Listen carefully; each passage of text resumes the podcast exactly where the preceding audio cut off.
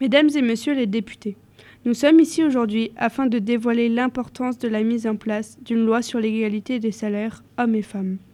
À l'heure actuelle, la loi n'engage qu'une sévère amende ainsi qu'un court séjour en prison. Malgré cela, le taux d'inégalité des salaires entre les genres ne diminue pas. En conséquence, nous nous devons d'agir le plus rapidement possible. La première raison pour laquelle il faut légiférer n'est d'autre que cela fait près de 30 ans que des lois sont votées. Et malgré cela, nous n'avons aucun changement. Encore aujourd'hui, les femmes gagnent environ 20% de moins que les hommes. En France, pays censé être développé, mais qui pourtant s'abaisse à rémunérer quelqu'un selon son sexe. Nous devons avoir recours à une modification de la loi actuelle, qui n'est pour le moment pas suffisante. La loi s'appliquera en commençant par une forte amende, puis, au bout de trois avertissements, nous procéderons à la fermeture de l'entreprise. Et afin de ne pas impliquer les salariés, nous nous devrons de leur assurer un emploi dès la fermeture de cette dernière. Cette loi doit être appliquée. Sur le long terme, il y aura plus de cotisations pour la retraite et l'entreprise donnerait donc une bonne image d'elle, considérant les femmes au même niveau que les hommes. Ensuite, notons qu'aujourd'hui, trois femmes sur quatre gagnent moins que leur conjoint. C'est ainsi que les femmes ont créé un mouvement féministe, le 15h35, organisé le 6 novembre 2018.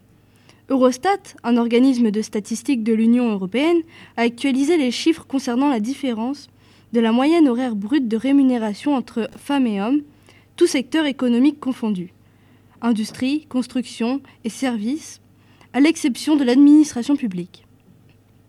Malgré un léger déclin des inégalités salariales ces dernières années, nous ne serons tous égaux qu'en 2168 dû au rythme auquel nous avançons. Nous ne pouvons pas attendre si longtemps pour atteindre ce statut d'égalité salariale entre les genres. D'après certains citoyens, nous pouvons être égaux dans la loi sans être égaux physiquement.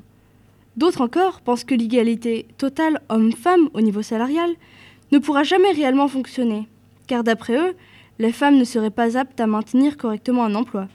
Nous sommes au XXIe siècle.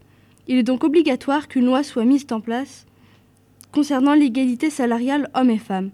De ce fait, les actes de discrimination à l'embauche doivent être d'autant plus surveillés.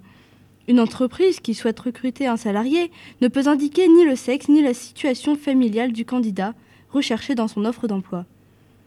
Car une femme n'a pas, de vocation à être mère. Non, la vie ce n'est pas juste naître, donner la naissance et mourir. L'employeur n'a pas le droit de considérer le sexe comme critère de recrutement. Il ne peut donc pas invoquer, euh, invoquer comme refus d'embauche le sexe du candidat ou une éventuelle grossesse. Il ne suffit pas de passer d'une égalité de papier, il faut passer à une égalité dans les faits. L'évolution des mœurs ne se fait pas grâce aux, aux, gens patients, mais grâce aux impatients qui font bouger les choses. Mesdames et messieurs, nous vous remercions de votre attention et nous vous encourageons à faire évoluer la situation.